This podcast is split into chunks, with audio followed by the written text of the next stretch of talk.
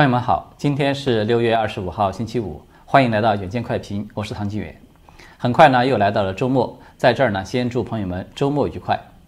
那么今天啊，我们还是要先来说一说董经纬这个事儿了。这个呢，已经算得上是个老话题了，对吧？但毕竟呢，我们看到大陆官方嘛，它在持续的辟谣，而且呢，还放出了董经纬的图片和视频。所以呢，这个董经纬他的谜团啊，究竟是被解开了呢，还是说变得更大了？我们今天就来聊一聊。呃，就在昨天呢，大陆的一部分官方媒体普遍的转载了中央政法委长安健，就是这个微信公号他所发布的消息。它的标题呢是这么写的。赵克志出席上合组织成员国安全会议秘书第十六次会议。那么，在这个消息中呢，他就有放出了一张五人并排而坐的照片。然后呢，在这个文章的最后呢，有一句话特别的予以说明，是这么写的：国务院副秘书长孟扬，外交部涉外安全事务专员陈国平，公安部副部长杜航伟，国家安全部副部长董经纬。参加会议，那么这个呢，就是我们看到中共官方啊，继文字辟谣以后，被迫的应外界的这种强烈的质、强烈的质疑而放出的这种照片来辟谣了，可算是难得的。那么与此同时呢，中共央视呢也有播放了这条新闻的视频报道。那么在这个画面中呢，就有疑似董经纬的这样一个人出现了，大概是两秒钟左右。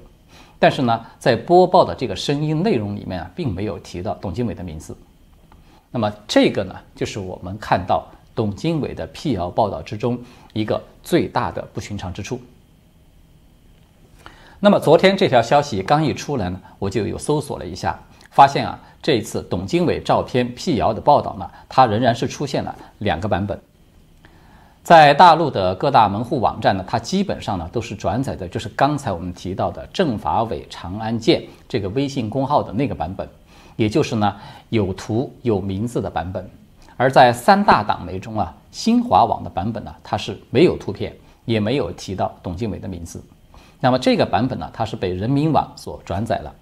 央视的版本呢，它比较独特，就是刚才我们有提到的。它给了一个疑似辟谣的这么一个视频画面，但是呢，他没有提到董经纬的名字。也就是说呢，中共官方媒体对董经纬的两次辟谣，它都出现了两个版本。这个在极其强调啊，只能有一个声音的中共的文宣系统，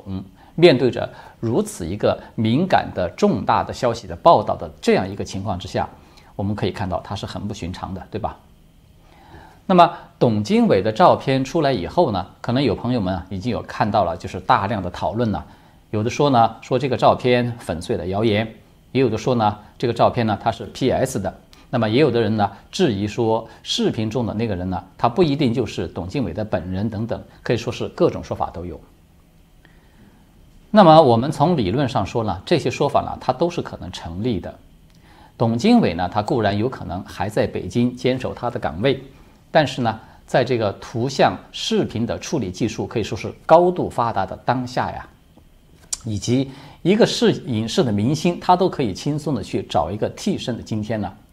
质疑这个图片造假，或者说用替身来以假乱真，他的确呢也不能够说是毫无根据的。毕竟呢，官方发布的这个照片呢，它的像素很低，一放大呢，它就面目模糊，而这个视频画面呢，也是类似的。我们可以看到一个相貌与董经纬照片相似的人呢，他出现在这个画面中，但是呢，仅凭肉眼啊，我们很难断定他究竟是李逵还是李鬼。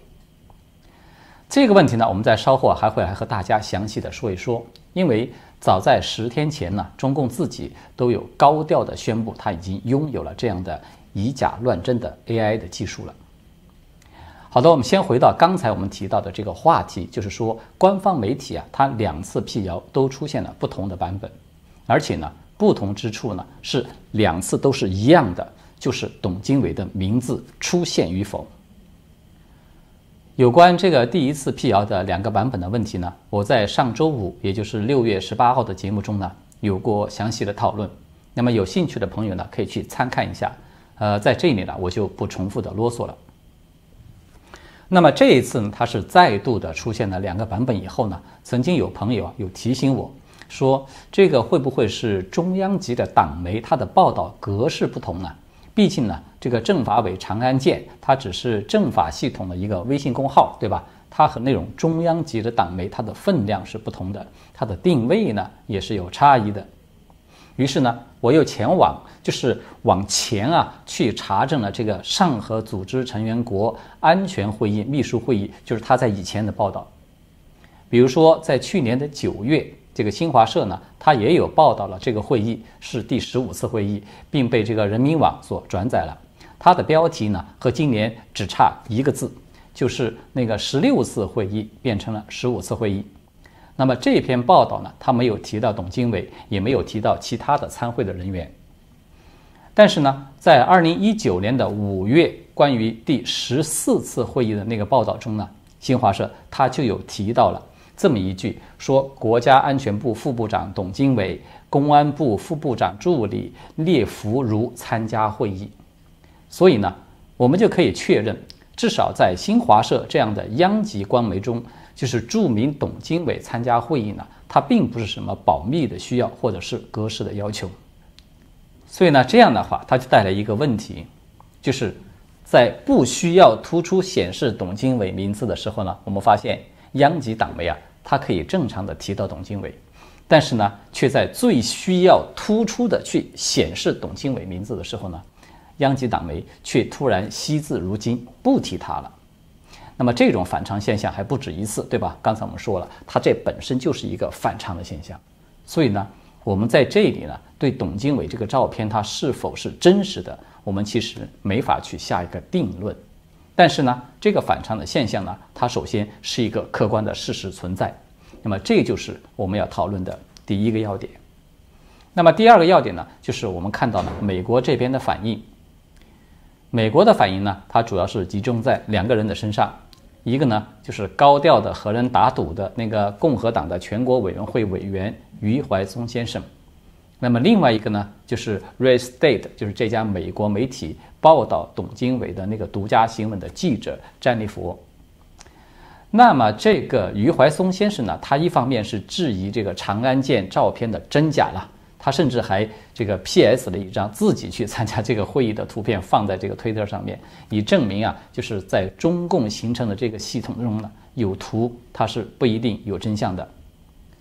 那么在另外一方面呢，这个余怀松先生他又接受了海外知名的自媒体人肖明女士的独家专访，他再一次的确认说，他从政府高层人士获得的消息是确定的。就是美国国防部情报局呢，正在监管保护着中共的叛逃者，他就是董经纬，而且呢，他还透露了一个至今其他的媒体都还没有报道过的消息，就是这个叛逃者呢不是一个，而是两个。那么按照这个余怀松先生的说法呢，另外一个叛逃者来到美国的时间呢，他和董经纬是差不多少的。这个人啊，他提供给美国的信息与董经纬提供的信息是可以相互印证的，所以呢，他的可靠性是比较高的。这个两名叛逃者的说法呢，我相信朋友们不是第一次听说了，对吧？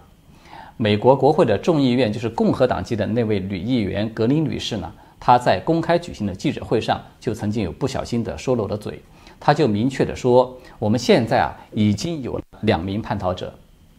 那么，如果朋友们啊有一直关注这个时事新闻的，可能会留意到，早在去年，美国舆论界呢就不断的有说武汉病毒所有人逃出来了，就是这样的一个说法。其中呢，它就包括前副国家安全顾问伯明这样的一些高层人士，他们也都有过类似的暗示。所以呢，从美国这方面的信息，我们把它综合来看呢，大陆很有分量的人有跑出来了，可以说是基本确定的。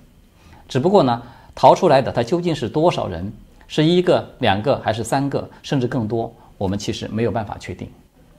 至于说这个 Race Day 这家媒体的记者那个 Jennifer，她的反应呢和余怀松是类似的，他就直接的发推文说，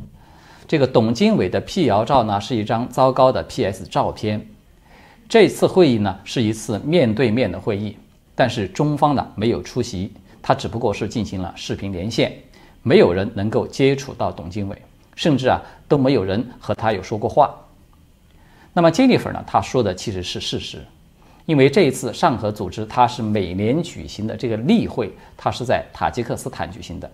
那么其他的成员国都是在该国举行了一个面对面的会议。与会的代表在这个拍机体照相的时候呢，甚至都没有戴口罩的，就是说明当地的疫情啊并不严重。但是呢，唯独中共是有拒绝了去参与这次面对面的这个会议，而是选择了一个视频连线。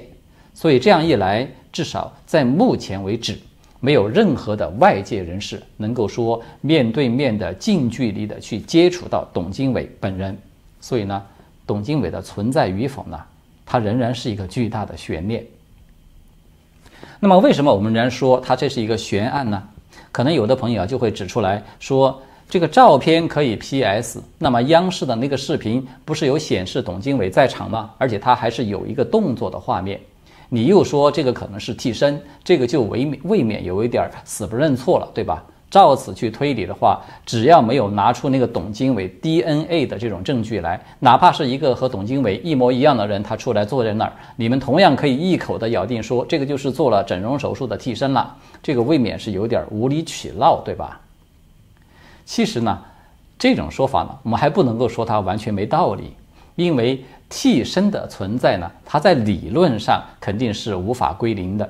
所以呢，不相信的人他永远都可以以此为借口。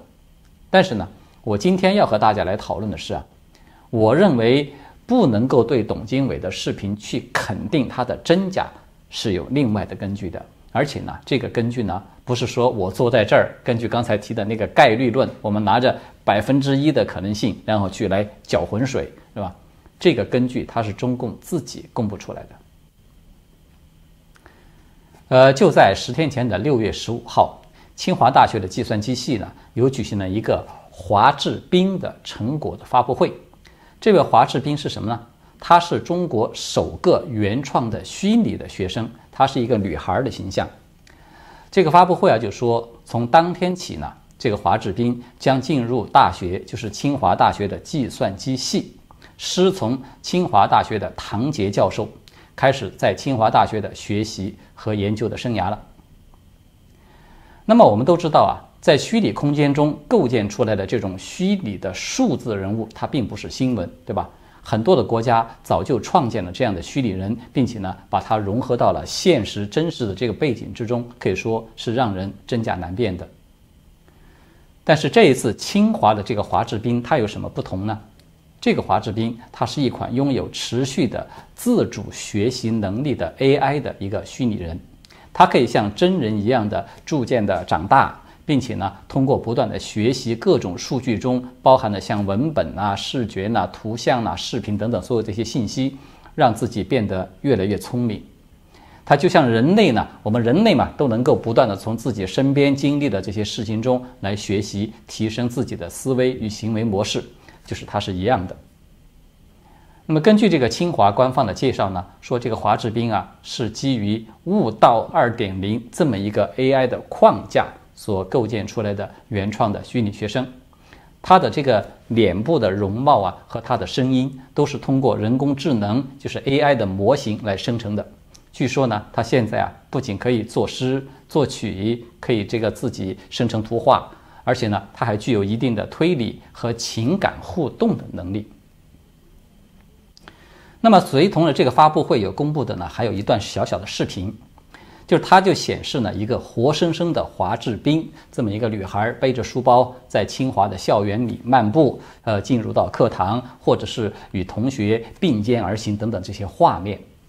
这些画面它非常的逼真，它一度让不少的朋友以为清华已经造出了一个。钢筋铁骨的这种高度逼真的 AI 的机器人，但是实际上呢，这个华智斌啊，它只存在于虚拟空间。那么在视频中那个相貌清纯的女孩子，她是怎么来的呢？其实刚才，我们已经有提到了，就是我们看到的这个华智斌，她的面容和她的声音，呃，是通过 AI 构建出来的一个立体的虚拟的形象。而视频中那个四处走动的华智斌的那个身体啊，他是真人来拍摄的，只不过呢，他的面容被替换了这个 AI 所生成的面孔。所以呢，我们要通俗一点来理解呢，就是我们现在看到的这个华智斌，它相当于一个高级版本的换脸术的产物。一般的这种数码的换脸技术呢，它是比较呃生硬、比较粗糙，对吧？但这个华智斌呢，可以说它是属于比较先进、精细，而且呢，它还有通过自主的学习思考来提升自己的智能层级的这种能力的。它是这么一个虚拟人，它是真人融合了虚拟的 AI 技术的产物，如此而已。那么华智斌的这段视频，它甚至已经被放到了 YouTube 上面了。朋友们只需要去搜索“华智斌”这三个字，就可以看到这段视频。那么我们刚才有讨论了半天华智斌，它究竟是什么意思呢？其实意思就是想说明一点：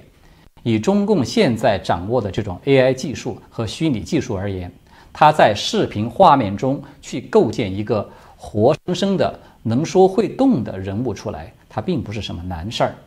像董经纬参加一个会议这样的，就是两秒钟左右的画面，可以说只是一个小儿科罢了。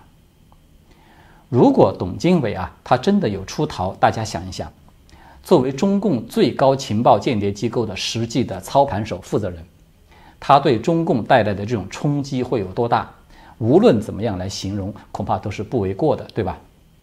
美国知名的那个中国问题专家叫做张家敦的，他就甚至说，如果说董经纬出逃这个是真的，那么他有可能会导致中共在一夜之间倒台。也就是说呢，这个对中共来说，它是一场极其可怕的、致命的危机。为了度过这样的一个危机，动用一下像华志斌这样的技术手段，以这个疫情为借口。拒不出席本应该面对面举行的这个会议，然后呢，他营造一个董经纬一切正常的假象。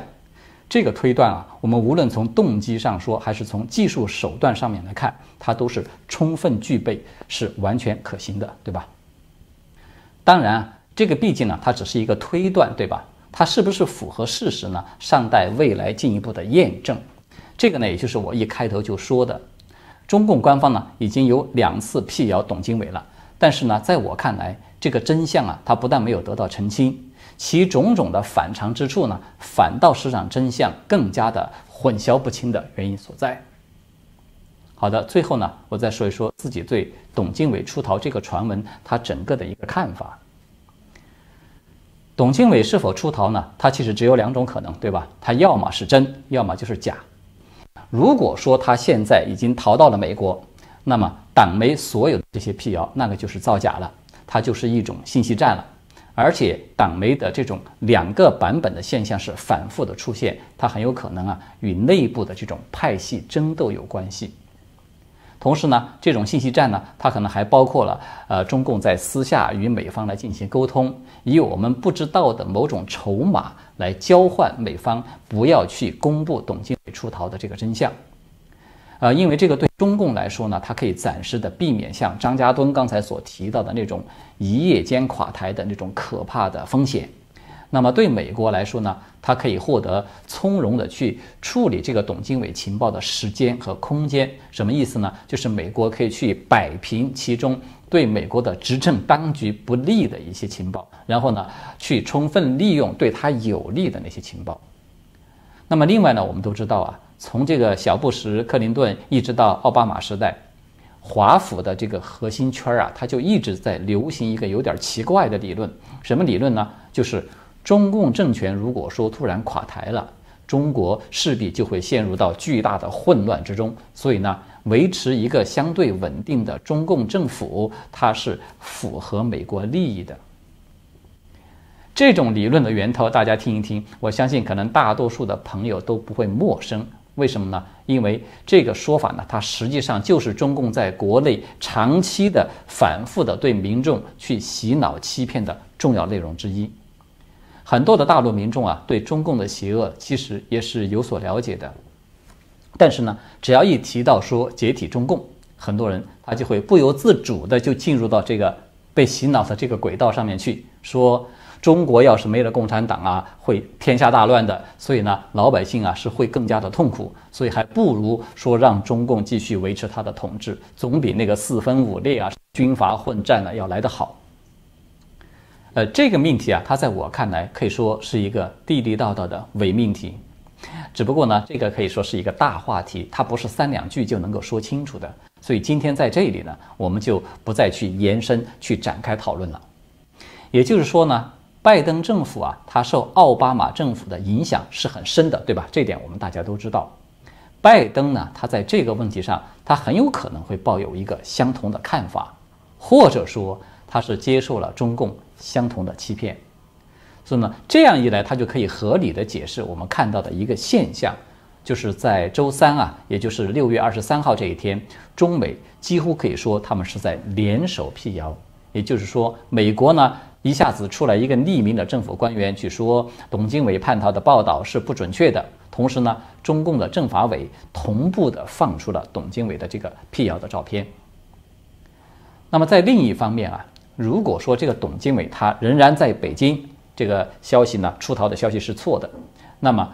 我在我们就是基本的确定已经有重要的人士逃离大陆的这么一个背景之下，